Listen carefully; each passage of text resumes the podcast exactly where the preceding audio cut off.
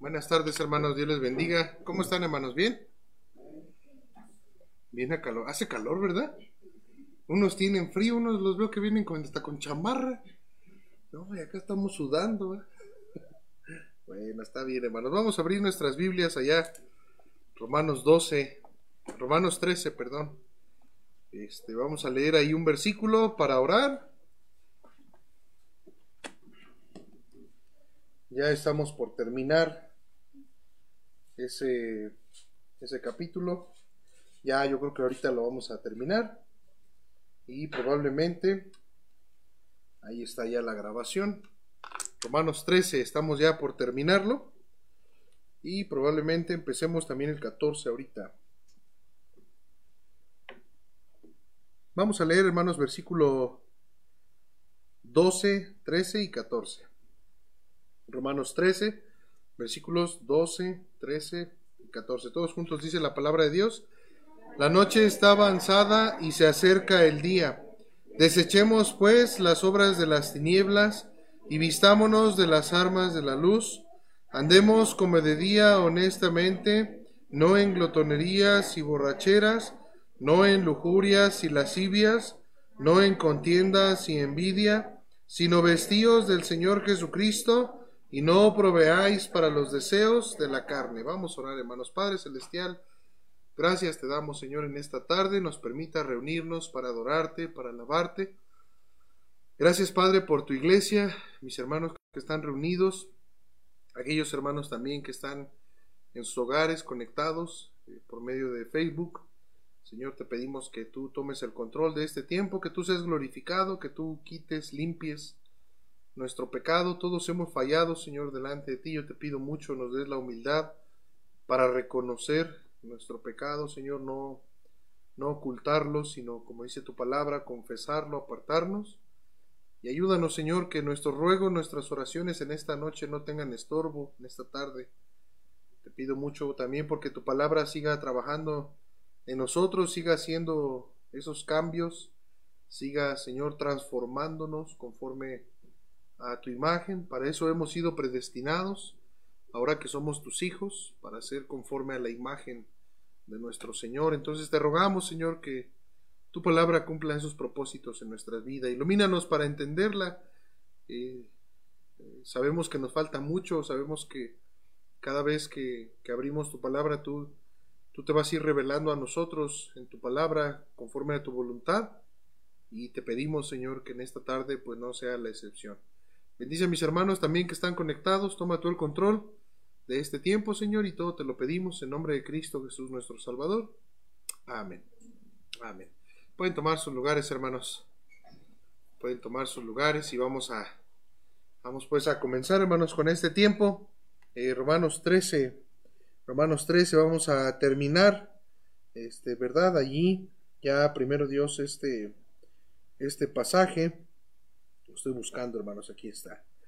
Romanos 13, ahí está. Nos quedamos, hermanos, ahí la última vez en el versículo 11. Ahí fue donde la última vez que quedamos, hace ocho días, ahí fue donde nos... Sí, ahí fue donde nos quedamos, versículo 11. Permítanme, hermanos, dejen paso esto por acá. Ya estoy grabando también para los grupos. Ahí está. Y bueno, vimos nada más un repaso, hermanos, de lo que hemos visto en este capítulo 13. Hemos visto de la sumisión, ese servicio que nosotros presentamos ante la sociedad, ese servicio al Estado, hablando de nuestras relaciones civiles, es un servicio, hermanos, ese es un servicio divino. Nosotros nos sometemos, hermano, a una autoridad divina. Entonces Dios les ha dado la autoridad a los hombres, una autoridad divina, pero aunque muchas veces Dios les ha dado esa autoridad, nosotros no nos no estamos de acuerdo muchas veces con las acciones que nuestras autoridades hacen. Sin embargo, nos sometemos, hermano, por causa de que es una autoridad dada por Dios. Obviamente, cuando nuestra autoridad nos llama a, o, ellos aceptan, o ellos este, están de acuerdo de que nosotros vayamos en contra de Dios, ahí es donde nosotros podemos desobedecer civilmente, cuando la autoridad nos lleva a pecar. Entonces, esa es la, única manera. Eh, vimos también, hermano, que es un servicio divino, por lo tanto nos debemos someter. Es un, servicio doloroso, porque Dios le ha dado la autoridad, hermano, desde Génesis 9, Dios le ha dado la autoridad al hombre, le ha dado autoridad de tomar la vida de otro hombre. Dios dijo que cualquier hermano que derramare sangre por mano del hombre, Dios iba a demandar la sangre de aquel que mató. Entonces es algo impresionante porque desde ahí, hermano, la autoridad, la autoridad humana, Dios le ha dado la autoridad a, los hombres de quitarle la vida a otro hombre. Desde ahí hacia acá, hermano, todo lo que implique, todo lo que implique. Entonces, también, hermanos, eso es algo que nuestra autoridad tiene que hacer, hermanos, tiene que castigar. Dos, dos, cosas, hermano, que tiene que hacer la autoridad. Una es castigar al malo y la segunda es alabar al bueno. Esas son sus responsabilidades de aquellos hombres que Dios les ha, dado autoridad, son sus responsabilidades para con Él, para con Dios. Entonces nosotros debemos orar que la autoridad, hermano, aplique esa justicia de Dios, que castiguen al malo. Por eso el malo hace lo que quiere, porque la autoridad no los castiga y muchas veces por causa de los derechos humanos. Entonces, Dios dijo a, Dios dijo, hermano, mire, esto es la justicia de Dios. Dios dijo, ojo por ojo. Dios dijo eso, eso es justo, hermano. Entonces, no es este, te meto a la cárcel. No, eso no, eso no es de Dios, hermano. Entonces, eh, nuestra autoridad debiera tener una mano más fuerte, una mano más dura, hermano, contra el que hace lo malo. Porque el castigo, dice la Biblia, que purifica el corazón. Entonces, cuando la autoridad castiga al malo, el malo va a temer. Y entonces el malo, hermano, va a hacer, eh, eh, va digamos, Dios va a contestar nuestra oración cuando decimos, Señor, te, te pedimos, como dice Timoteo, como decía el hermano ayer que predicaba, te pedimos que podamos vivir quieta y reposadamente en toda piedad y honestidad. Para que vivamos así, hermano, la autoridad tiene que castigar al malo. Entonces, usted y yo, hermano, no, no nos vayamos por ese lado de los derechos humanos. Este, más bien debemos orar, hermano, que la autoridad cumpla sus responsabilidades, que castiga al malo y que alabe al bueno. Esas son sus responsabilidades para con Dios. Vimos también, hermano, que es un servicio doloroso, y bueno, ya lo dije por qué, y también porque tenemos que pagar, hermano. Es difícil, es doloroso, hermano, pagar el impuesto, pagar el tributo, hermano, al que lo demanda. Eh, ¿Por qué, hermano? Porque es nuestro dinero. Es algo que nosotros ganamos. Entonces, es doloroso, hermano, el hacerlo, pero debemos hacerlo.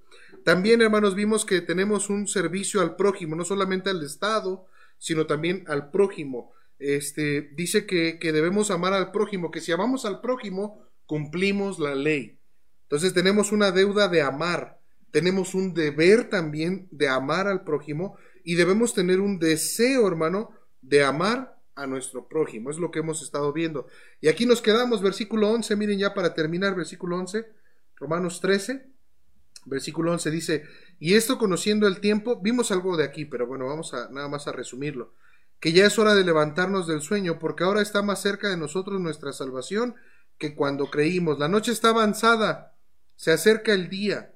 Desechemos pues las obras de las tinieblas, vistámonos de las armas de la luz, andemos como de día honestamente, no en glotonerías y borracheras, no en lujurias y envidias, no en eh, perdón, y en las y lascivias, no en contiendas y envidias, sino vestidos del Señor Jesucristo, y no proveáis para los deseos de la carne. Nuestro servicio a nuestro Dios, esa relación, hermano, en la sociedad, en el mundo, Dice que hay que despertar, hermano, de ese sueño. Mire, nuestra sociedad, hermano, vive en un sueño. Y, nosotros, hermano, debemos despertar de ese sueño. Dice ahí, habla de una salvación. Dice ahí el versículo 11, que está ahora más cerca de nosotros. Nuestra salvación que cuando creímos. Esa salvación que se menciona aquí, hermano, es la redención del cuerpo. Está hablando del arrebatamiento. Cuando Dios llevará a cabo el, el proceso de perfección, hermano, que Él empezó en cada uno de nosotros, el día que nosotros nos convertimos al Señor. Fíjese, dice Romanos 8:23, si puede ir ahí un poquito antes. Romanos 8:23 dice ahí, y no solo ella está hablando de la creación, sino que también nosotros mismos, que tenemos las primicias del Espíritu, nosotros también gemimos dentro de nosotros mismos, escuche esto, esperando la adopción. Escuche, la redención de nuestro cuerpo. Entonces allí, hermano, termina esa, eh, o se, se perfecciona esa salvación o se completa esa salvación que Dios nos dio. Eh, Dios, hermano, nos ha, eh, hablando del cuerpo, nos ha, nos ha, nos ha, este, ¿cómo, ¿cómo decirlo? Nos ha sepultado juntamente con Él por el bautismo espiritual. Somos muertos al pecado, o sea, espiritualmente estamos vivos. Y Él ha hecho eso ya. Pero ahora, hermano, falta que Dios eh, le dé la redención al cuerpo, hermano, para que usted y yo ya no tengamos la lucha contra este cuerpo, contra esta carne pecaminosa, y eso se va a cumplir, hermano, en el arrebatamiento, cuando Dios redima nuestro cuerpo y nos dé un cuerpo, hermano, glorificado como el de Él. Entonces, de eso está hablando ahí en ese pasaje de Romanos 13. Estamos, estamos, como dice ahí, que nuestra salvación, esa redención de nuestro cuerpo, está más cerca de cuando creímos. Entonces, eso es algo que debemos entender. Dice Filipenses 1.6, dice, estando persuadido de esto, que el que comenzó en vosotros la buena obra, la perfeccionará. Y dice, hasta el día de Jesucristo. Cuando Jesucristo, hermano, sea manifestado, entonces en ese momento, hermano, Dios va a terminar, hermano, la obra que comenzó en nosotros. Entonces, eh, dice Efesios 4:13, hasta que todos lleguemos a la unidad de la fe y del conocimiento del Hijo de Dios, a un varón perfecto, a la medida de la estatura de la plenitud de Cristo. Dice ahí, un varón perfecto. Eso habla de que nosotros debemos ir madurando en la vida cristiana, pero algún día, hermano, vamos a llegar a esa medida, a esa estatura del Señor Jesucristo a ser un varón, a ser una persona perfecta, hablando de que pues tendremos, hermano, un cuerpo glorificado que ya no va a batallar con el pecado. Entonces nosotros conocemos el tiempo como cristianos, hermano. Dice la palabra de Dios que acerca de esos tiempos, ocasiones, no tenemos necesidad de que Pablo nos escriba, dice ahí en Tesalonicenses. Sabemos, hermano, que la noche está avanzada, que el día se acerca. Entendemos eso, hermano. Entonces, la iglesia muchas veces, hermano, está dormida, hermano. Está dormida. Y, es algo que debemos de despertar, hermano. Debemos dejar ese, ese sueño. Dice 1 Tesalonicenses 5, 6. Por tanto, no durmamos como los demás, sino, seamos, sino velemos y seamos sobrios. Debemos tener mucho cuidado, hermano, porque hay un, hay un dormitar espiritual. Muchas veces, hermano, como cristianos estamos tan enfocados, hermano, en las cosas de este mundo, tan enfocados, hermano, en este mundo, que nos olvidamos, hermano, que, que, el día se acerca, la venida de nuestro Señor está muy cerca. Entonces, hay que decidir, dice el versículo 12, la noche está avanzada y se acerca el día, dice, desechemos pues las obras de las tinieblas, vistámonos de las armas de la luz, la noche. La noche, hermano, es el periodo donde el sol está ausente. Entonces, no, el sol no está. Y eso habla, hermano, del tiempo o de la dispensación de la iglesia. Eh, dijo el Señor Jesucristo allá en Juan 9:5, entre tanto que estoy en el mundo, luz soy del mundo. Hoy Jesucristo no está en el mundo. Él está, hermano, a la diestra del Padre. Entonces, como el sol, como esa luz, no está en el mundo, es el tiempo de la noche y la noche está avanzada. El día se acerca. El día empieza, hermano, cuando el sol regresa. Y, ese sol, hermano, hablando de esa luz que es nuestro Señor Jesucristo, va a regresar y va a reinar, hermano, durante mil años en esta tierra. Es el último día, hermano. Es ese séptimo día. Un séptimo día de mil años, hermano. Entonces, mientras ese día empieza, cuando el sol regrese y ese periodo dure mil años, nosotros, hermanos, debemos de despojarnos de las obras de las tinieblas, vestirnos, hermano, de la luz. Dice Malaquías 4.2, mira, acompáñenme ahí, por favor, hermanos. Malaquías 4.2. Vamos rápido, hermanos, aquí, Malaquías 4.2. Miren cómo dice ahí, hermanos, Malaquías capítulo 4 versículo 2 dice, mas a vosotros los que teméis a mi nombre, fíjense cómo dice, nacerá el sol de justicia y en sus alas traerá salvación. Mire, y saldréis y saltaréis como becerros de la manada. Un pasaje enfocado, hermano, hablando del reino milenial. Entonces, hermano, un día Cristo va a venir, el sol de justicia, y va a reinar en esta tierra mil años, hermano. Bueno, existe el periodo de la tribulación, siete años, pero Él va a venir, hermano, se va a manifestar en su segunda venida. Recuerde, hermano, el rapto no es la segunda venida del Señor.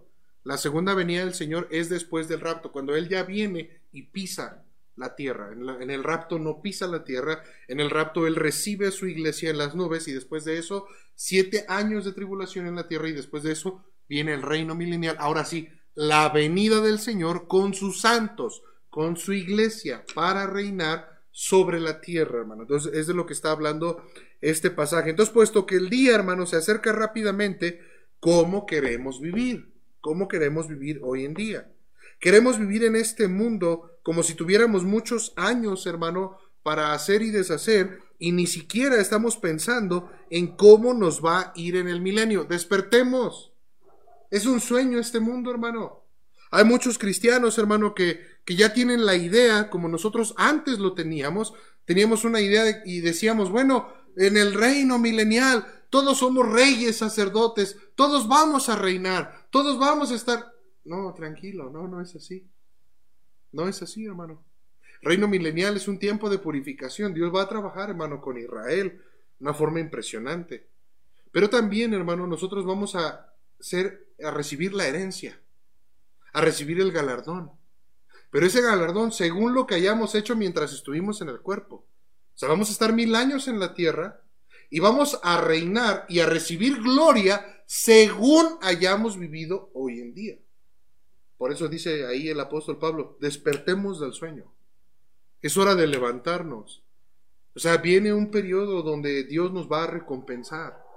¿Y qué es lo que estamos haciendo? Muchas veces pensamos que como cristianos decimos, ya soy salvo, ya cuando yo muera voy a ir al cielo, tengo esa recompensa, tengo esa, esa eternidad asegurada. Sí, pero hay un periodo, antes de la eternidad hay un periodo de mil años. ¿Y cuál va, cuál va a ser tu posición? ¿Cuál va a ser tu gloria? Eso depende de tus obras hoy en la tierra. Por eso dice Pablo, despertemos, despertemos de ese sueño. Entonces, hermano, queremos, muchas veces quisiéramos vivir como si mañana se determinara, este, o no vivimos como si ese día va de, eh, ¿cómo decirlo, hermano? Como si nuestra vida va a determinar nuestra posición y gloria en el milenio, no en, no en, la, no en la acción celestial, en el milenio, en el reino milenial en la tierra. Su recompensa, hermano, por los próximos mil años, años que vivirá sobre la tierra, donde, donde todos, eh, eh, todos nosotros estaremos con el Señor en ese tiempo. Pero, hermano, sería injusto.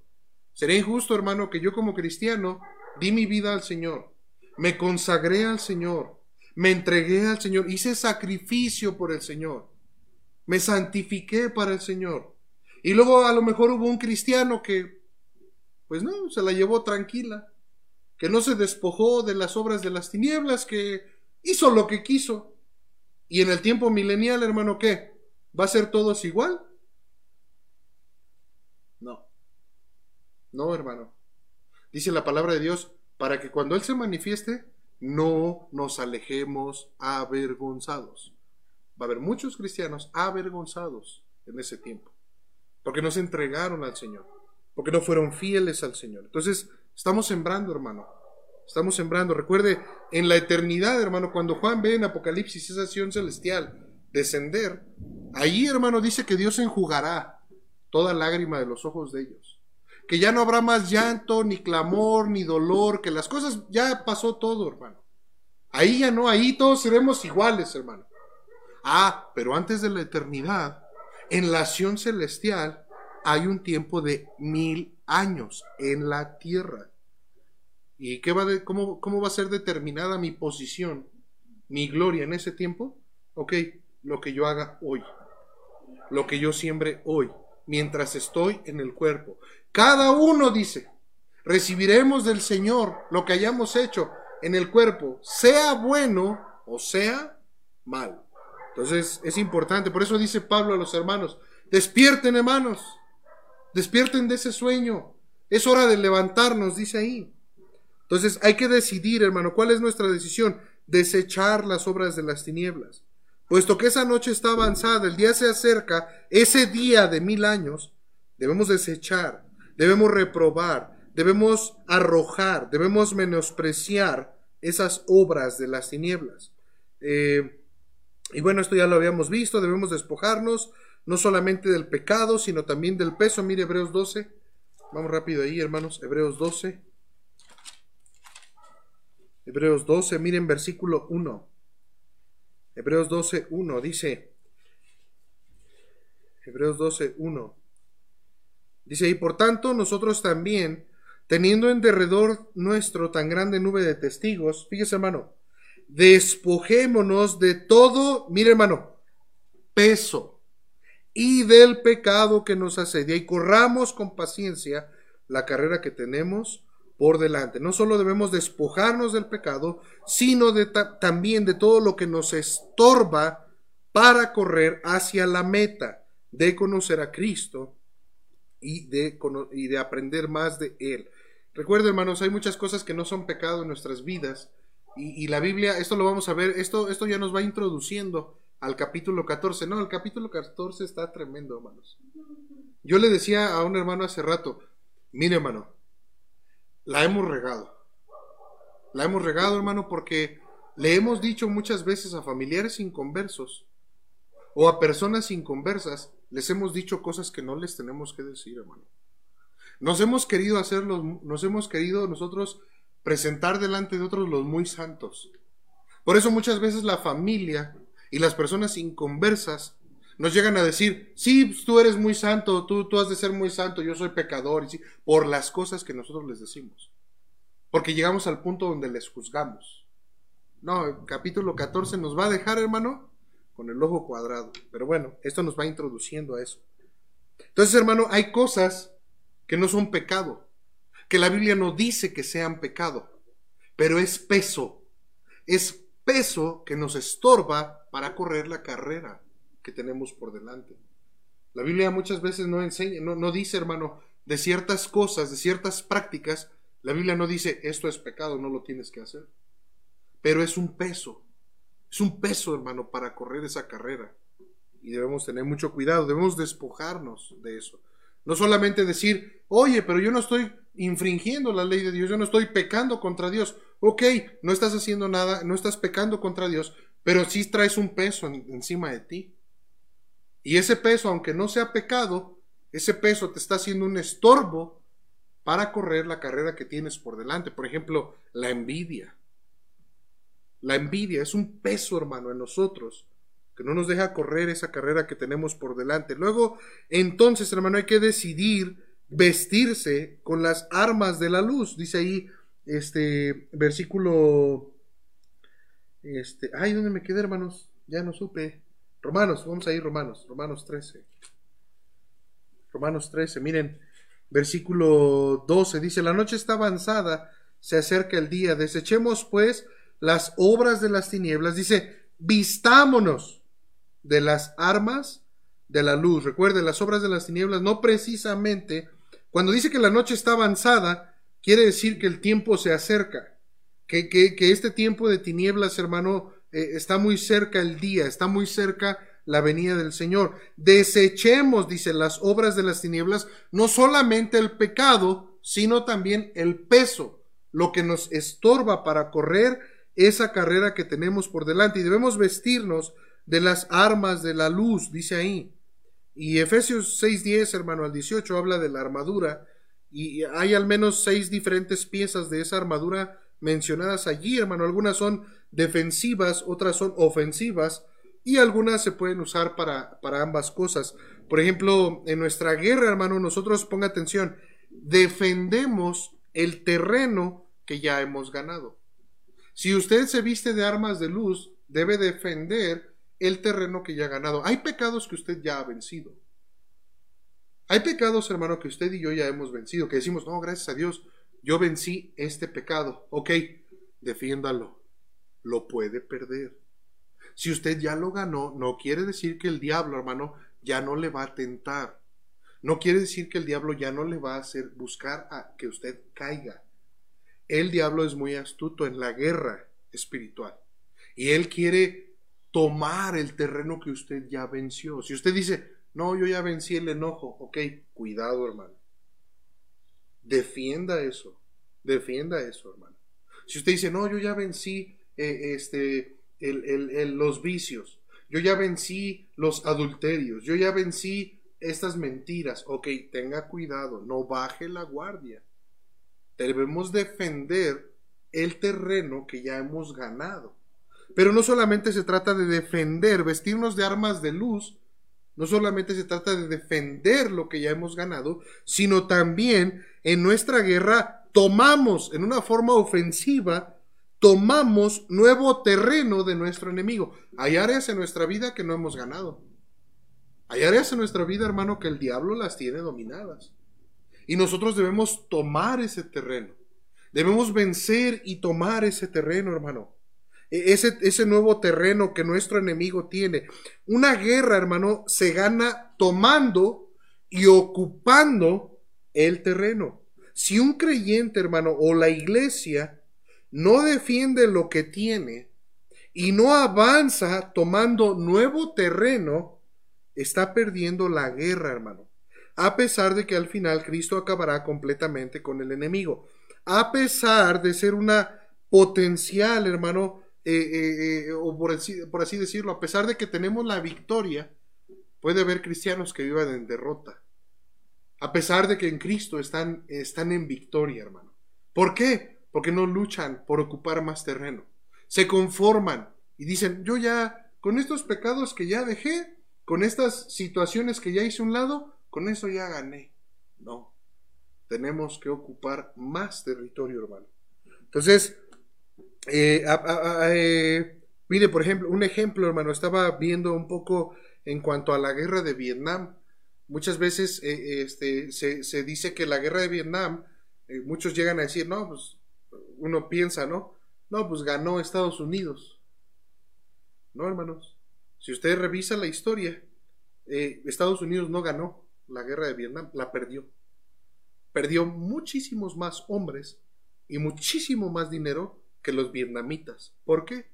Porque ellos se la pasaban dando vueltas y dando vueltas, haciendo patrullas a los lugares donde ya habían vencido. Nunca ocuparon el territorio. Entonces pudiéramos nosotros estar así, hermano. De repente aquellas cosas donde ya hemos tenido victoria, las descuidamos, las dejamos, hermano. No, hermanos, es una guerra y debemos ocupar el territorio que nuestro enemigo tiene en nuestras vidas. Entonces, eh, no debemos nosotros este, perder ese terreno y no debemos nosotros conformarnos con el terreno que nosotros tenemos. De decir, ah, yo ya, yo ya tuve victoria sobre estos pecados, me encierro, aquí me quedo, ¿verdad? Ya, ya no avanzo, ya, ya no hago nada, ya aquí me quedo tranquilo. No, hermano, debemos ganar más, debemos ir adelante. Entonces debemos decidir ¿Qué es eh, lo que va a caracterizar nuestra vida? Las obras de las tinieblas, hermano, que su vida no, no se verá diferente de la de los demás en esta sociedad. O las armas de la luz, ¿qué vamos a escoger? Eso, hermano, que, que seamos iguales que la sociedad, que seamos iguales que el mundo, o que nosotros estemos firmes, seamos constantes en lo que tenemos ahora y estemos luchando, hermano, por tener un pedacito más de terreno del enemigo, hoy y mañana. Ahí es donde muchos cristianos pierden. Ahí es donde muchos cristianos dicen, no, ya, ya dejé este, los adulterios y ya dejé las borracheras y ya dejé eso y, y ya, ya, ya estoy bien. No, no, no, no, hay más. Hay mucho más terreno que ocupar todavía. No debemos conformarnos con eso. Hay que decidir cómo vamos a vivir en esta sociedad. Mire versículo 13, dice, Andemos como de día, honestamente, no en glotonerías y borracheras, no en lujurias y lascivias, no en contiendas y envidias, sino vestidos de... Bueno, ahí el 13 nada más. Debemos, hay que ser diferentes de la sociedad en la cual nosotros vivimos. Ser diferentes es andar diferente, o sea, actuar diferente. Andar como de día, andar en esa luz, hermano, a pesar de vivir en este mundo de oscuridad. Mire, primera de Juan, vamos ahí. Primera de Juan, versículo, capítulo 1. Primera de Juan 1. ¿Sí están aquí, hermanos? Hace mucho calor, pero ánimo, ánimo. Primera de Juan 1. Miren versículos 5 al 7. Dice, este es el mensaje que hemos oído de él y os anunciamos. Dios es luz y no hay ningunas tinieblas en él. Aquí ponga atención. Si decimos, si decimos palabras, que tenemos comunión con Él y andamos, o sea, unas palabras diferentes a nuestro andar, y andamos en tinieblas, ¿qué dice hermano? Mentimos y no practicamos la verdad. Mire hermano, si yo le preguntara a usted, eh hermano, ¿cómo está usted con el Señor? ¿Está teniendo buena comunión con Dios? Usted a lo mejor diría, sí, sí, sí tengo buena comunión con Él. Oiga, ¿por qué hace esto? ¿Por qué piensa esto? ¿Por qué anda de esta manera entonces? Ah, es que me está costando trabajo. No, la Biblia dice que usted está mintiendo, que usted no está teniendo buena comunión con el Señor. Alguien que tiene buena comunión con el Señor, hermano, no va a andar en las tinieblas. Eso es algo muy importante, hermano, que debemos entender. Muchas veces decimos, eh, hermano, mire, a veces se, dice, ¿verdad? oye hermano, es que, ¿por qué tienes esa actitud, ese carácter? Necesitas tomarte más de la mano. No, yo sí estoy en buena comunión con Dios. Mm, estás mintiendo. Porque tu enojo, tu ira, está manifestando otra cosa, está manifestando tinieblas. Tú estás mintiendo. Ten cuidado, no te engañes a ti mismo. No pienses que tú tienes una buena comunión con Dios si tú estás viviendo en tinieblas. Es una mentira y te estás engañando a ti mismo. Fíjese, dice, pero, es una, es una cosa, dice luego, pero si andamos en luz, y mire esto hermano, como Él está en luz, mire esto hermano, tenemos comunión unos con otros, y la sangre de Jesucristo, su Hijo, nos limpia de todo pecado, de todo pecado. Entonces es algo, hermano, que nosotros debemos entender. Que nosotros debemos acercarnos, hermano, a esa luz. Pero muchas veces, hermano, la gente no se acerca a la luz porque no quiere que sus obras sean manifiestas. Cuando yo me estoy acercando a Dios, hermano, cuando yo me estoy acercando a Dios y Él está en luz, ¿qué va a suceder? Él me va a decir a mí las tinieblas que hay en mí. Y yo tengo que arrepentirme. Y yo tengo que cambiar. Hay mucha gente que no le gusta estar en comunión con Dios por eso, hermano. Porque dice, no, es que yo sé que ando mal en esto y en esto y, y estoy luchando. No, no estás luchando, te estás dando por vencido. No te estás acercando a la luz. Porque si tenemos, si andamos en luz como Él está en luz, dice algo ahí, tenemos comunión unos con otros. Hermano, en el Señor, en la comunión con el Señor, hay comunión con los demás. Cuando los demás están en luz. Y dice ahí, y la sangre de Jesucristo nos limpia de todo pecado. Entonces debemos andar, hermano, también honestamente, con una vida irreprochable. En el ejemplo de Daniel, vimos estos pasajes, mire Daniel 6, vamos rápido ahí, hermanos. Daniel 6. Versículo 3.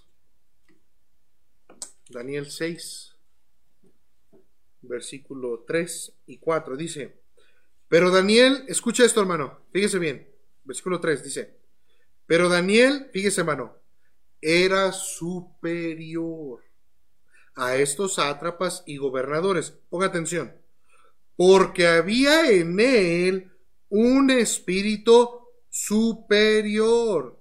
Y el rey pensó en ponerlo sobre todo el reino. Todos los gobernadores y sátrapas buscaban ocasión para acusar a Daniel en lo relacionado al reino, mas no podían hallar ocasión alguna o falta alguna porque él era fiel, fíjese, y ningún vicio ni falta fue hallado en él. Eh, eh, ningún vicio se refiere a ningún estorbo. Entonces es un andar, hermano, es un caminar con un paso firme y constante, no, no corriendo a toda velocidad pero tampoco retrocediendo. Hay muchos cristianos, hermano, que ya, mire, yo, lo, yo esto siempre lo he dicho y es algo que debemos entender. Sí, yo, yo le decía el otro día a un pastor, le decía, eh, ponía un ejemplo para que me entendiera esto. Yo le decía, mire pastor, si usted, vamos a pensar, usted predica el Evangelio de una forma hoy y dice, ah, yo cuando predico el Evangelio lo hago de esta forma. Si en un año, ya me fui lejos, ¿verdad? Si en un año usted sigue predicando el Evangelio igual, hay un problema. Usted ya se conformó. Usted ya no avanzó. A veces eh, escuchamos ciertas predicaciones, por eso lo hemos dicho, ¿verdad? Aquí los de Berea, ¿verdad? Que seamos más nobles, hermano. Que escudriñemos la palabra de Dios. Que no creamos, no nosotros formemos convicciones en base a lo que nos está enseñando el pastor o el hermano o el maestro sino en base a lo que dice la palabra de Dios. Porque lo que Dios me habló hoy en algún texto, en un tiempo va a ser más, hermano. Dios se va revelando a la persona en su palabra conforme a su voluntad, conforme a su crecimiento. Si yo le doy una interpretación a un pasaje y me cierro en eso, estoy mal. Estoy mal, hermano. Porque se supone que yo debo ir madurando se supone que yo debo ir aprendiendo. Y esto, hermano, lo comprobamos cuando nosotros leemos la Biblia y nosotros, Dios, vemos algo, hermano, y decimos, oh, mira qué bendición, este pasaje Dios me enseñó esto. ¿Y qué pasa cuando un tiempo después volvemos a pasar por ese pasaje, hermano? Volvemos a aprender otra cosa. Y decimos, wow, no solamente era eso, también es esto. Sí, y si lo vuelves a leer otra vez, Dios te va a mostrar otra cosa conforme a su voluntad. Ahí es donde muchas veces fallamos, hermano. Cuando nosotros decimos, yo ya tengo la verdad, ya nadie me puede enseñar. No, sí, puedes aprender. Amén, hermano. Siempre podemos aprender. Nunca se cierra, hermano, a la palabra de Dios. Nunca piense usted cuando vea un pasaje y, y dé usted una interpretación. Nunca piense usted y diga, ya esto es la verdad y ya de aquí ya no hay más. No, siempre hay más. Obviamente, conforme a la voluntad del Señor. Él se va revelando a nuestras vidas en su palabra conforme a su voluntad, según nuestra obediencia. Ah, porque también eso, hermano. A lo mejor usted nunca puede ver más allá de la, de la, de la palabra de Dios, nunca puede tener más iluminación porque usted no obedece a lo que ya Dios le mostró. Dios, hermano, en su palabra nos muestra cosas que tenemos que obedecer. Si no las obedecemos, ahí nos vamos a quedar. Dios ya no nos va a mostrar más hasta que estemos dispuestos a obedecerla. Cristo lo dijo. Cualquiera que quiera hacer la voluntad de mi Padre, el que quiera hacer la voluntad de mi Padre, sabrá si la doctrina es mía o hablo por mi propia cuenta. Entonces también eso es importante. Dios no le va a mostrar su palabra a usted si no está usted dispuesto a obedecerlo. Si usted dice, Señor, lo que tú me muestres, yo lo voy a obedecer, Dios se lo va a mostrar. Si no, no. Entonces, este, es algo que debemos entender. El andar equivocado, no debemos andar, hermanos, satisfaciendo los deseos de la carne. Mire, dice ahí versículo, versículo 13, dice, andemos como de día, honestamente, y luego dice, no en glotonerías y borracheras, no en lujuras, lujurias y lascivias, no en contiendas y envidias. Hermano, no debemos andar satisfaciendo los deseos de la carne. Glotonerías, eso habla, hermano, muchas veces, esa palabra ahí la había, la había yo visto aquí, a ver, espérenme porque se me olvidó. Espérenme, hermanos, no se me desesperen. ¿Es versículo qué, hermanos? 13, 13. 13, 13, aquí está, no, glotonerías, nada más mire qué bendición. Aquí los aparatos electrónicos. Esto habla de desenfreno, como algo como dejar suelto. No solamente hablando, hermano, de la comida, aunque es una palabra que utilizamos, hermano, este, e, en, la, en, en cuanto a la comida. Comer, comer con exceso y ansia. ¿Le ha pasado? No, pastor, yo no, yo siempre nada más como lo que tengo que comer. ¿Sí? ¿Qué tal cuando hay una comida que a usted le gusta? Ay, ay, ay. Esa frase, ay, ahora sí creo que me, ¿qué? Creo que me pasé, creo que me excedí. Sí, glotonería. Diste rienda suelta. Y, y, mire, hermano, esto es muy importante, hermano, porque muchas veces padecemos de sobrepeso. Yo no sé lo que sea eso. ¿eh? No, hermano, estoy bien pesado. Voy a confesar mi pecado, 125 kilos. Puro músculo. en reposo, dicen algunos, en reposo. No, debemos tener cuidado, hermano. Debemos tener cuidado porque, mire, muchas veces, cuando hay estrés en nuestra vida o ansiedad, ¿cómo, cómo satisfacemos eso, hermano? Con la comida, ¿sí o no, hermano? De repente usted tiene preocupaciones o algo, y qué dice, ay, ya, ya, ya, vamos a echarnos unos tacos, ya. ¿Sí, hermano? O, bueno, en el caso de, bueno, ese es mi caso, ¿va? Los hombres. Pero yo, por ejemplo, lo veo con mi esposa. Ay, es que se me antojó un pastel. Y sí, a lo mejor hay una situación o algo, y el pastel o el pay, a mi esposa le gusta el pay de, de, frambuesa. Ay, hermano, luego frío, imagínenselo. Que es que, ay, hermano, luego un café. No, hermano. Se arreglan los problemas. No, hermano, debemos tener cuidado, no darle. Eso es alimento, hermano, para la carne. Y, debemos tener cuidado, hermano. E, esto puede llevarnos muchas veces a esos excesos, comer en exceso y con ansia, ¿no? Hace rato yo no había desayunado nada, ¿verdad? Y este, pues no, ayer anduve enfermo, gracias por sus oraciones, hermanos, ya este, anduve enfermo del estómago ayer, hermanos, y, y no, no fue por glotonería, sino que algo comí y me hizo daño, ¿verdad? Y este, y no comí nada ayer, hermanos, me la pasé con puro, este, harina de arroz, atole de harina de arroz, hermano, y pan tostado, imagínense, hermano. Y, bueno, ya hoy en la mañana fui con un hermano, hicimos algunas cosas, eran las, las once y media, yo no había desayunado. Digo, hermano, vamos a hermano, estaba temblando, le enseñé al hermano, estaba así. digo, vamos a desayunar, hermano, ya a las once y media. Y fuimos allá a las, a las costras, hermano. ¿Cuáles son esas, pastor? No, hermano. Unos tacos de arrachera con queso así encima, hermano. Así. Y luego todavía le pones chicharrón y frijoles y nopales y todo lo que está ahí. No, hermano, yo creo que dos tacos no me duraron ni cinco minutos, hermano. y me dice el hermano, pídase otro, pastor. No, ya no, no, ya no, ya no. Sí, me lo comía, pero, pero no, ya, ya. Con calma, ¿verdad? Hermano, el exceso. El exceso, hermano aún en el alimento, hermano. Híjole, hermano, son cosas que no me gusta predicar a mí. Una vez me dijo un hermano, no, eh, eh, les voy a decir quién, ¿verdad? Creo que Héctor. Hablando del pecado de la gula. Me dijo el hermano Héctor, no, ese pecado ni aún se nombra entre los bautistas. Pero sí es pecado, hermano. Sí es pecado, hermano. Y debemos tener cuidado. Amén, hermanos. Debemos tener cuidado porque a veces el afán, la ansiedad, el estrés, las preocupaciones, nos pueden llevar a, comer con ansiedad, a comer en exceso. Y debemos tener mucho cuidado con eso también. Dice ese proverbio 25, 16, hallaste miel, come lo que te basta. No sea que hastiado de ella, la vomites. Si usted ha ido alguna vez a un buffet de carnes, hace tiempo fuimos con los matrimonios, estábamos platicando a un buffet de carnes de las espadas, hermano. Y estábamos comiendo. Ah, está el hermano, también ahí andaban, ¿verdad, hermano? Y me acuerdo que pasaban ya los de las espadas, hermano, con la carne. Y decían, ¿quiere más?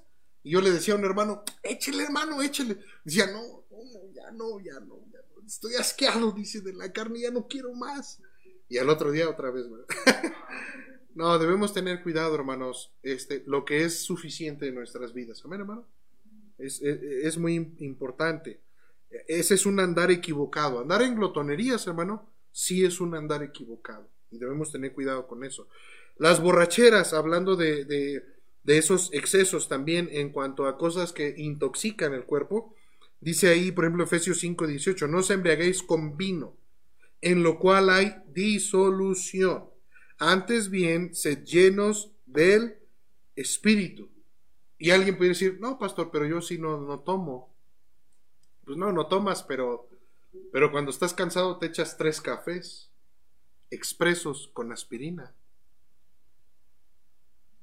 Es decir, ay, pero no es como dice la Biblia alcohol. No, pero estás haciendo algo en exceso.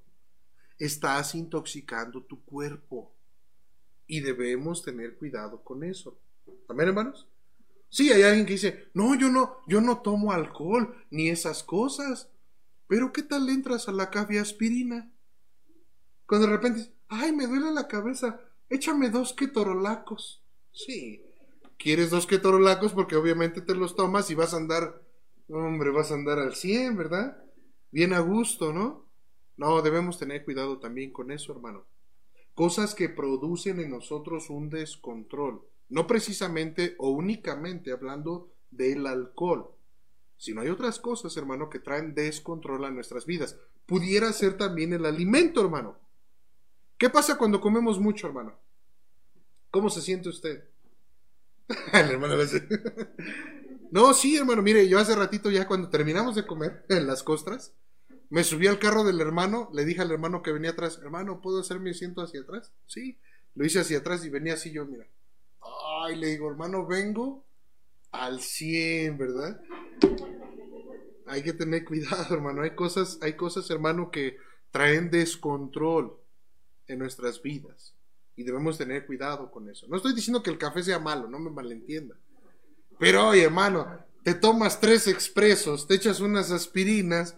Ah, espérate, pues tú ya no quieres disfrutar de un café. Tú realmente ya quieres un descontrol en tu vida. Y eso es algo, hermano, que no debemos andar satisfaciendo. Son deseos de nuestra carne. ¿Qué sucede con el alcohol, hermano? Lo mismo, hermano. Es exactamente lo mismo. Trae un descontrol a tu vida, hermano. Y esas son cosas, hermano, que no debemos hacer. ¿Cuál es la clave? Dice 1 Corintios 14, 40. Hágase todo, hágase todo decentemente y en orden. Ok, te vas a tomar un expreso. Ok, tómate uno nada más, tranquilo, ¿verdad? O sea, no está mal, hermano, que tú comas algo que te gusta y que a lo mejor tú quieras sentirse, sentirte realmente muy lleno, ¿no? O sea, si, si tú, hermana, dices, es que me gusta el pastel de chocolate, está bien, cómete una rebanada y un café bien cargado y ya, con eso. No tienes que comerte dos rebanadas y dos cafés. Tienes que hacer las cosas en orden, decentemente, no darle lugar a tu carne. Y son cosas, hermano, que a la carne le, le, gusta, le, le, encantan, ¿verdad? A la carne.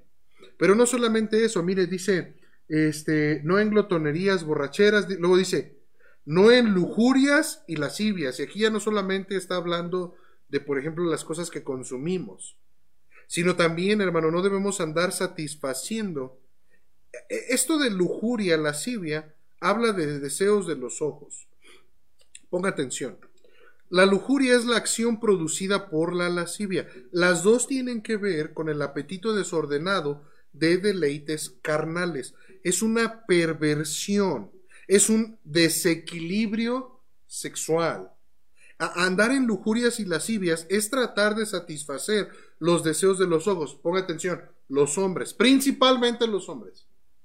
No, no ahorita las mujeres, no, no, decir las mujeres, sí, yo soy santa y pura. No, ahorita van a ver también. Pero los hombres debemos tener cuidado, hermano. Porque todo empieza, por ejemplo, con la pornografía. Lo que entra por los ojos. Y eso es muy importante. Nosotros como hombres, hermano, debemos tener cuidado lo que vemos. Una vez un pastor decía, es difícil, hermano, a veces si, si tú ves algo, este, es difícil esa primera mirada, ¿no? Y tú ves, hermano, y, mira, hermana, por eso es que muchas veces nosotros, eh, eh, no, ahorita vamos a llegar a eso en el capítulo 14. Pero mira, hermana, no es que usted diga, ay, es pecado traer pantalón, ay, es pecado traer un escote, ay, es pecado. No, hermana. O sea, hay muchas cosas que la Biblia no dice que sea pecado. Pero muchas veces usted, hermana, como mujer, debe entender que nosotros como hombres somos muy este, eh, muy dados a caer con eso. O sea, nosotros lo que vemos es algo que eso puede ser para nosotros una tentación. Entonces usted trate de, vestirse y no ser a lo mejor un tropiezo, decir, pues no voy a hacer tropiezo a mis hermanos, ¿no? A lo mejor usted dice, a lo mejor yo voy a usar un pantalón, está bien, no hay ningún problema. Pero no use un pantalón, hermana, cuando está junto con los hermanos. Tenga cuidado.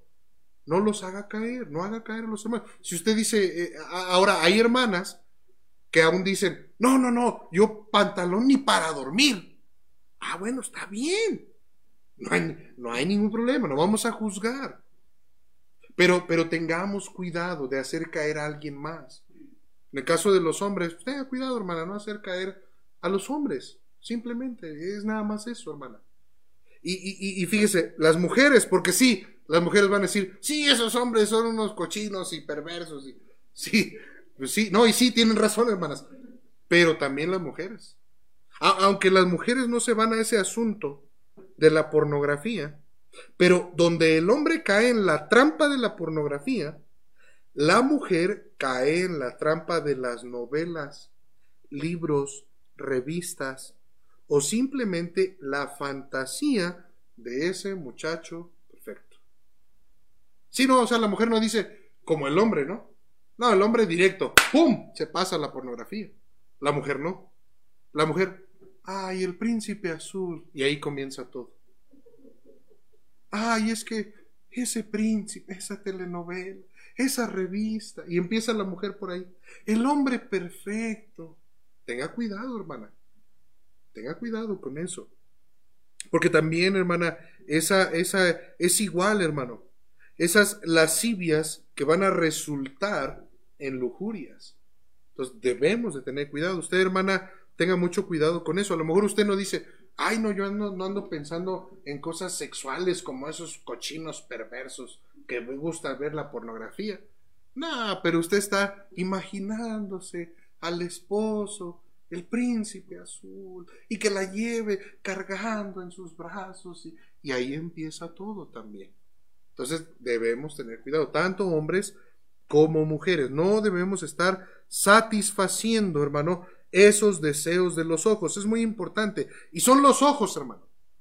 Es lo que vemos. O sea, es eso, hermano. Son los ojos.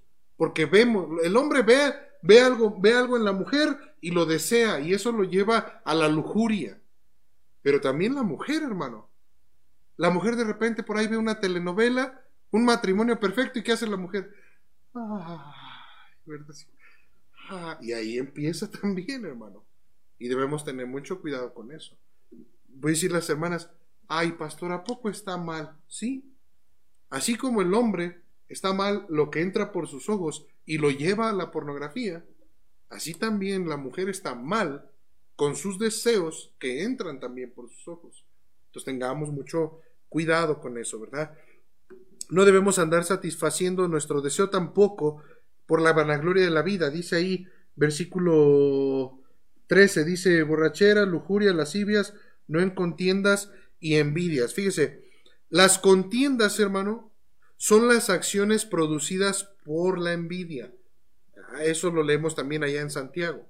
Las contiendas, hermano, son peleas públicas y se deben a la carnalidad. Fíjese, 1 Corintios 3:3 dice, porque aún sois carnales, pues habiendo entre vosotros celos, contiendas, disensiones, ¿no sois carnales y andáis como hombres? Entonces, la envidia, esas son las, las, las, este, esas contiendas, esas peleas públicas. La envidia es una pelea privada. O sea, la contienda, hermano, es públicamente. Es esa, esa, esa, este, esa carnalidad que se manifiesta en lo público. Pero la envidia es algo privado. Y también se debe a la carnalidad. Dice Proverbio 27.4. Miren, vamos a ver este proverbio. Es impresionante, hermanos. Proverbio 27.4 dice, Cruel es la ira e impetuoso el furor, mas ¿quién podrá sostenerse delante de la envidia? Entonces, hermano, las contiendas y la envidia existen entre nosotros porque no estamos contentos con lo que Dios nos ha dado. Queremos más. Queremos lo que nuestro hermano tiene. Somos como esos chiquillos malcriados. Esa es a lo que se refiere la vanagloria de la vida. Y hay que ser diferentes, hermano hay que andar diferentes entonces. Eso es muy importante. A veces pudiéramos decir, por ejemplo, los padres, ¿no? Por envidia, recuerde, envidia, una, una pelea privada de ver a sus hijos, de a lo mejor que vieron a los hijos de alguien más y decir, ay, los hijos de esos hermanos están estudiando inglés y, y están haciendo esto y lo otro y, y, y es algo privado, es algo personal. Y empieza la envidia y luego el padre viene con el hijo y le dice, mira hijo, sería bueno que te metas a estudiar inglés y sería bueno que hagas esto y sería bueno que... Y empiezan a presionar. Pero todo eso viene de algo que el padre vio en otros hijos. Tremendo, hermano. Y eso puede aplicar también al matrimonio. De repente hay una hermana, una esposa, ve, ve a un esposo y ve que el esposo este, le abre la puerta del carro a la esposa. Y, y luego ahí viene la hermana. Ay, es que tú nunca me abres la puerta. Y, y el hermano tal, tenga cuidado, hermana. Tengamos cuidado. Amén, hermanos. Porque a veces disfrazamos la envidia y ponemos una pantalla que se llama superación o crecimiento, ¿verdad? Decimos, es que hay que crecer espiritualmente, este, échale ganas, ¿verdad? No, no, no, espérate. Tú, tu motivo por lo que tú estás exigiendo eso es porque tú viste en alguien más eso y lo quieres. No estás contento con lo que tienes. Hermano, debemos, sí debemos ir adelante y madurar. Y con la familia y entre la familia debemos buscar crecer. Pero que el motivo no sea la envidia. No sea que yo lo vi en alguien más. No sea que yo diga, ah, yo quisiera un esposo así como él. Ah, yo quisiera una esposa como ella. Ah, yo. No, los hermanos, ¿no? Muchas veces. Con, eso pasa, por ejemplo, con los hermanos y, y, las mamás, ¿no? Los hombres, las mamás. Cuando los hombres le dicen a la esposa, ay, es que mi mamá le echaba el pasote a los frijoles y tú no. Hermano, estate contento. Si tu esposa no le echa pasote a los frijoles, cómetelos así. A ver, hermano. Y si tú le quieres decir a tu esposa que le eche el pasote a los frijoles, sé sabio. ¿Cómo decírselo? Que no sea tu envidia de que alguien lo viste en alguien más y tú también lo quieres. Entonces debemos ser muy cuidadosos con eso, hermanos. A veces es, es este. Debemos ser diferentes, hermano. Debemos ser diferentes. Debemos estar contentos con lo que Dios nos ha dado. Pero muchas veces queremos más. Y precisamente, o principalmente, queremos lo que alguien más tiene. Eso es la vanagloria de la vida. Y versículo 14, ya para terminar, dice ahí, sino vestidos del Señor Jesucristo, no proveáis para los deseos de la carne. Hay que ser diligentes porque nuestra vida, hermanos, en esta sociedad es un proceso. En este proceso, hermano, hay una provisión. Debemos vestirnos del Señor Jesucristo. Hemos de vestirnos de todo lo que Cristo es, hermano, o sea, conformarnos a su imagen. Para eso Dios nos ha predestinado. Dios quiere que nosotros tomemos la forma del Señor Jesucristo, hermano. Fíjese, Colosenses 3, vamos ahí, hermanos. Colosenses 3. Colosenses 3, versículo 12. Fíjese que es vestirse como, como Jesucristo. Dice ahí, vestidos como escogidos de Dios, 3.12, santos y amados, de entrañable misericordia, de benignidad, de humildad, de mansedumbre, de paciencia. Y ahora va a explicar esto, fíjese, soportándonos unos a otros. La misericordia, la benignidad, la humildad, la mansedumbre, la paciencia, nos tiene que llevar a soportar los unos a los otros. Y luego dice, y perdonándoos unos a otros, si alguno tuviere, ¿qué dice hermano? Queja contra otro. De la manera que Cristo os perdonó, así también hacedlo vosotros. Y sobre todas estas cosas, vestidos de amor, que es el vínculo perfecto. No, es que yo ya es algo que ya te he perdonado muchas veces. Ok, vístete del Señor Jesucristo. Ten misericordia, paciencia, mansedumbre. Dice, y sobre todo vístete de amor, porque ese es el vínculo perfecto. ¿Por qué? Pues porque el amor todo lo soporta, todo lo cree, todo lo perdona, todo lo, todo, todo, todo. Y eso es algo, hermano, que nosotros debemos hacer. Debemos desechar las obras de las tinieblas, pero debemos vestirnos de esto, hermano. Vestirnos de esas armas de la luz, vestirnos del Señor Jesucristo. Obviamente esto pues ya implica otras cosas porque hay que cargar el vituperio de Cristo. O sea, el oprobio, la vergüenza. Sí, hermano, porque por ejemplo, mira, si tú perdonas a alguien que te ha hecho algo, tú tienes que soportar la vergüenza. ¿Cuál vergüenza? Pues de los que están alrededor y que te digan, eres un menso, ya te lo he hecho un montón de veces, y tú ahí estás como tarugo una y otra vez, pues ¿qué estás esperando? No, pues yo me debo vestir del Señor Jesucristo. Yo debo hacerlo. Amén, hermanos. Y debemos soportar, hermano, ese oprobio como lo hizo el Señor Jesucristo. Oye, ya te escupió la cara. Ya se pasó, ya te dijo esto, ya te hizo esto, ya estuvo. Ya no te dejes. No, esas son las obras de las tinieblas. Yo, yo me debo vestir de Jesucristo. Amén, hermanos. Al final, hermano, aquel que es el vengador, si hay venganza, hermano, o sea, la venganza sí existe. Si alguien, si alguien te hace algo y no es justo, sí hay venganza, hermano. Pero no está en nuestras manos.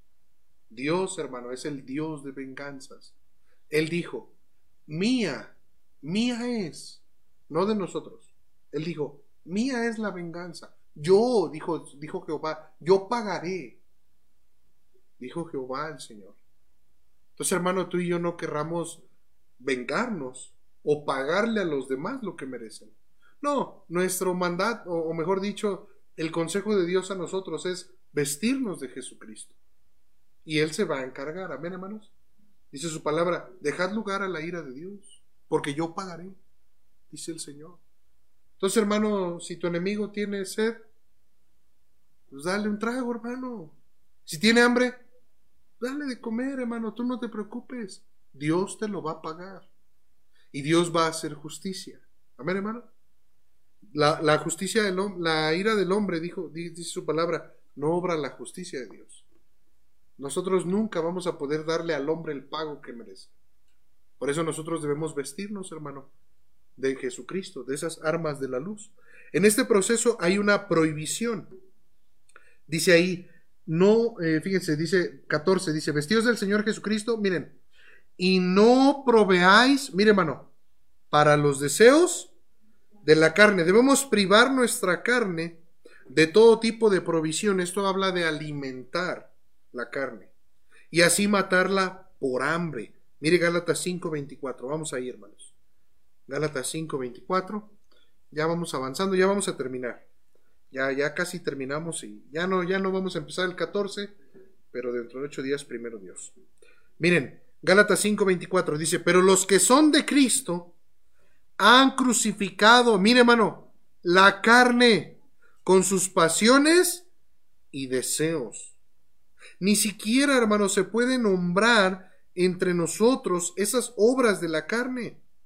Efesios 5:3, mire cómo dice, pero fornicación y toda inmundicia. Vamos ahí, hermano, mire, vea este pasaje, porque aquí, hermano, está bien tremendo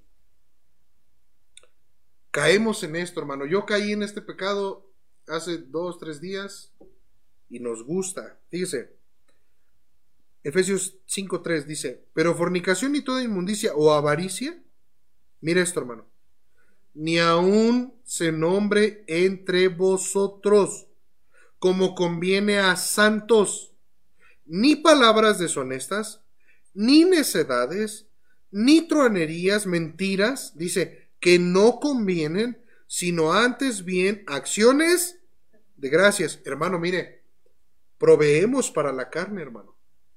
Proveemos para la carne. Hemos dicho muchas veces en cuanto a, hay principios que salen de este pasaje, ¿no? De no proveáis para los deseos de la carne. Por ejemplo, en alguna ocasión un hermano me decía, es que mi hijo pues, es inconverso y, y, él viene y me dice, papá, préstame cinco pesos. Pero yo ya sé para qué quiere los cinco pesos. O sea, quieren los cinco pesos para salir por un cigarro. Yo ya lo sé. Y bueno, este es un pasaje que es un buen principio. Decir, hermano, pues no se los dé. Porque pues ya sabes para lo que es. Ni al cristiano pero ni al inconverso tampoco. Si tú vas en la calle, hermano, y te limpian tu parabrisas, y estás viendo que aquel amigo que te está limpiando tu parabrisas va así. Pues no le des, hermano, pues ya sabes para qué lo va a usar. O sea, si sabes que va a usar para la carne, no proveas, no proveas para eso. Y es algo que debemos hacer, hermano, que debemos tener mucho cuidado. A decir, ay, no, pues yo ahí te doy el dinero, ya tú sabrás para qué lo usas. No, no, no, no.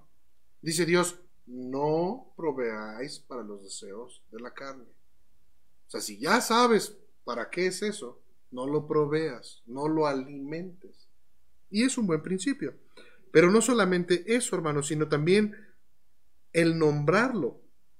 Mira, hermano, ¿qué pasa cuando de repente estamos hablando de cuando andábamos en Egipto? Y empezamos a hablar, hermano, y hablar, y hablar. Y eso es algo, hermano, que alimenta, alimenta la carne. Y nos gusta, hermano. Nos gusta, hermano. Muchas veces, mire, cuando yo a veces empiezo a platicarles a ustedes, ¿verdad? De mi pasado, yo los veo, hermano. Empiezo a platicar y todos. Nos gusta, hermano. Nos gusta. A ver, a ver, ¿qué más? ¿Qué más? Nos gusta. Y hermano, debemos evitarlo. Amén, hermano. Debemos evitarlo, hermano. Muchas veces andar hablando de cosas malas no es correcto, hermano. No es correcto. No es bueno, hermano. No debemos proveer para esos deseos. Entonces, todo esto, hermano, es un proceso. Todos los días debemos vestirnos del Señor Jesucristo, no proveer nada para los deseos de la carne, carne, y así luchamos esta buena batalla.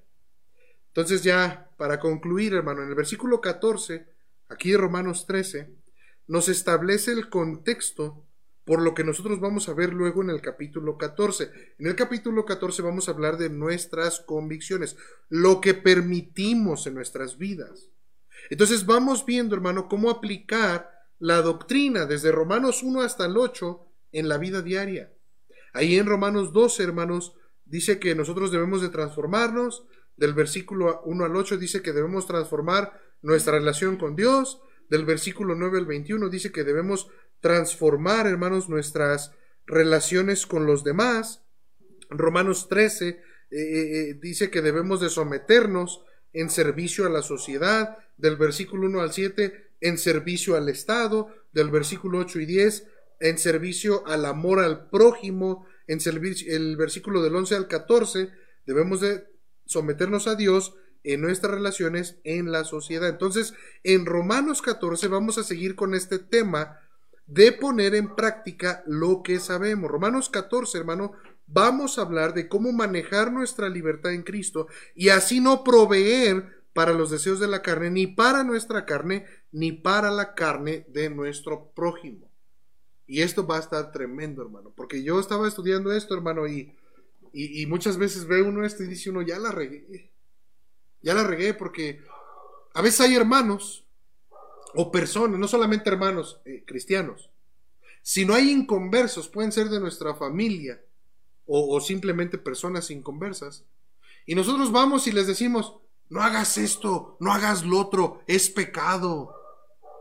O le decimos, es que Dios dice que eso es pecado. Y no es cierto, hermano. Y no es cierto, hermano. Hay muchas cosas, hermano, que nosotros le decimos a los demás, no es que Dios dice que es pecado. Y, nada más porque los demás no saben, hermano. Porque si nos dijeran, a ver, dime dónde, no sabríamos ni dónde, hermano, decirles. Y debemos tener cuidado con eso, hermano. Obviamente, hermano, aquí hay un equilibrio. Mire, voy a poner un ejemplo. El arete. El arete, hermano. Alguien pudiera ver a una persona con arete y decir, eso es pecado, Dios no lo aprueba y te vas a condenar. A ver, espérate. Porque en la Biblia hay ejemplos de personas que se ponen aretes en un mal contexto, pero también hay ejemplos de personas que se ponen aretes en un buen contexto. Entonces la Biblia no dice. Y uno dice, ay, no te pases. Obviamente, cuando tú maduras en la fe, tú entiendes por qué no debes de hacer ciertas cosas, no porque la Biblia diga que son pecado, sino porque tú entiendes, ya maduraste. y dices, esto no me conviene. No es que sea pecado, simplemente no me conviene. Y, muchas veces nosotros, hermanos, nos hemos ido a juzgar a las personas. Y luego por eso las personas rechazan, hermano, al Señor.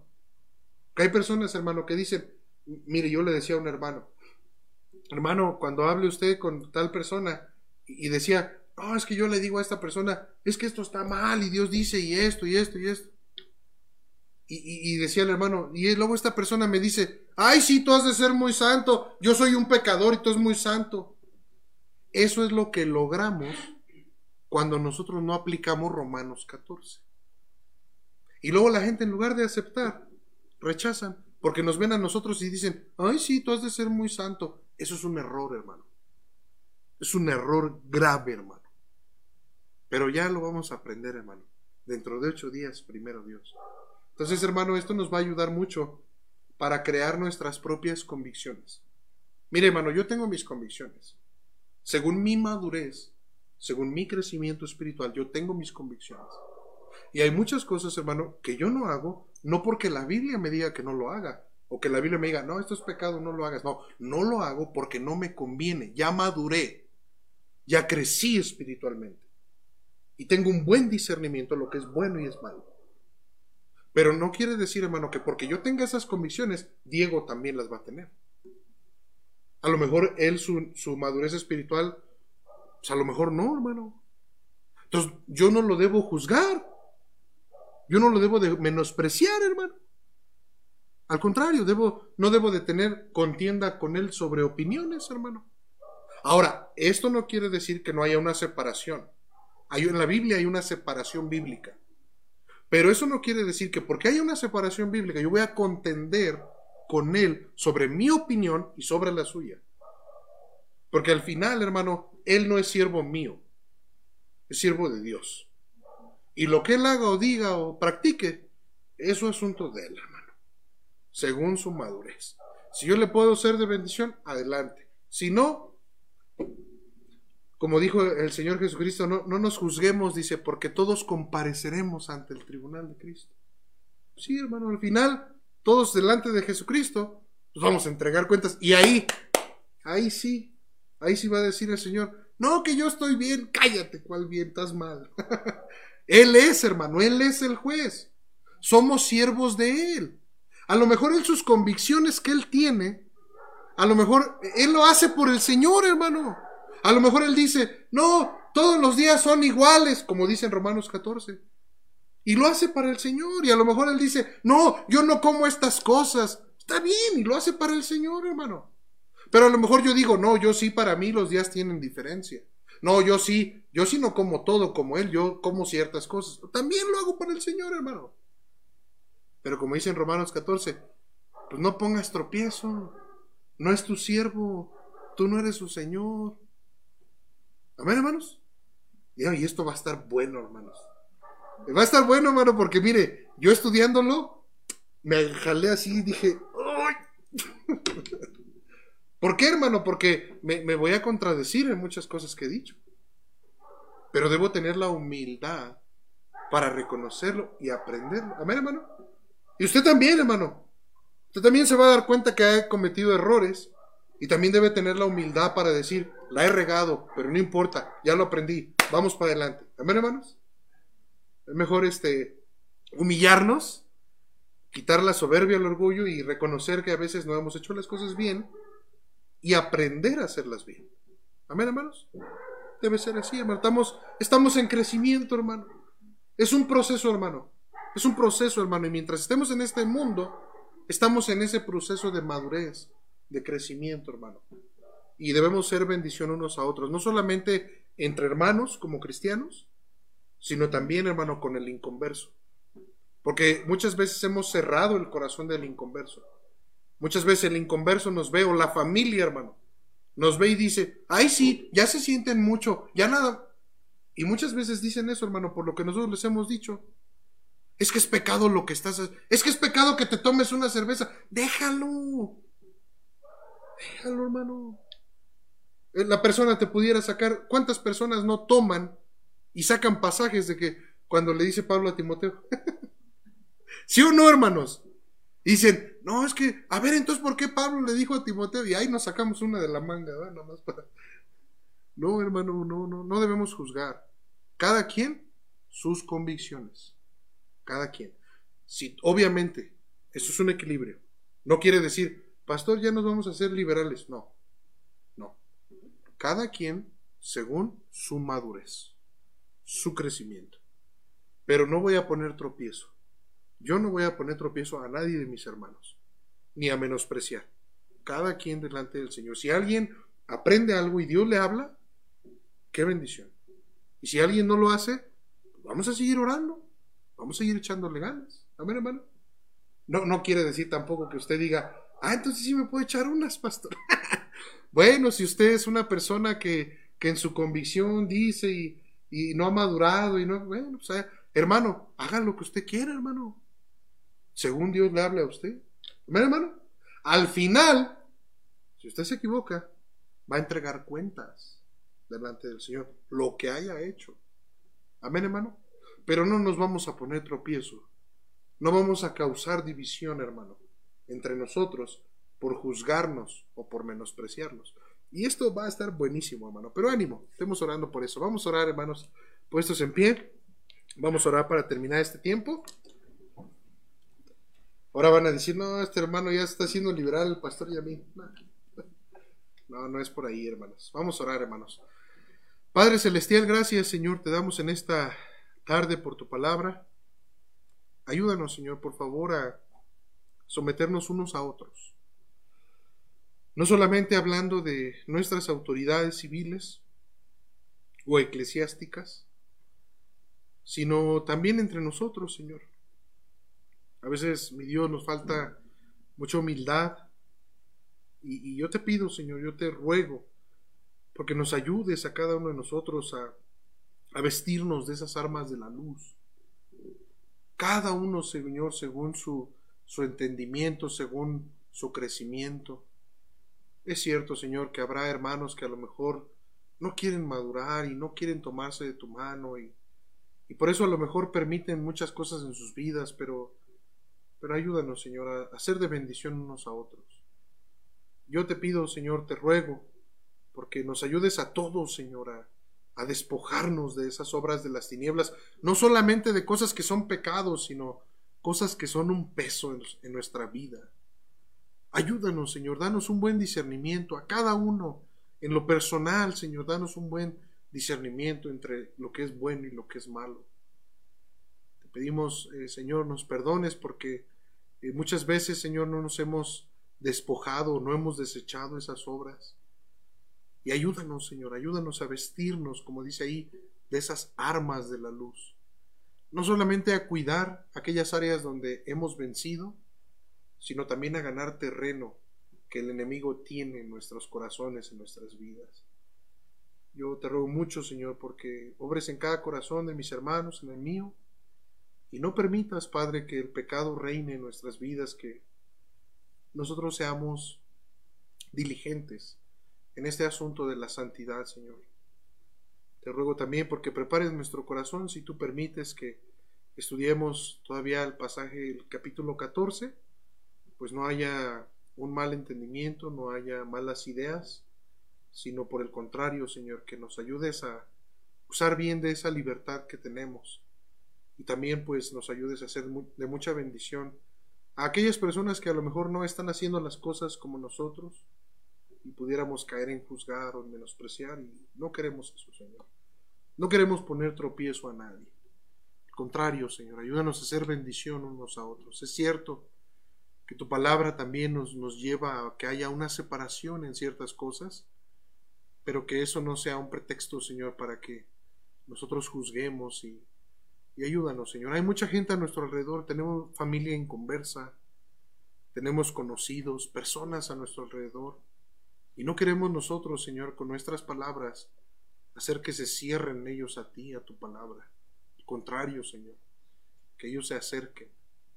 Ayúdanos, por favor, Padre. Gracias por tu palabra, Señor. Gracias porque tú sigues hablando en nuestras vidas. Gracias por mis hermanos que estamos aquí, aquellos que están conectados también. Y te ruego que aquellos también que puedan escuchar la grabación, pues sea de bendición a nuestras vidas. Señor Padre, te damos gracias por todo esto.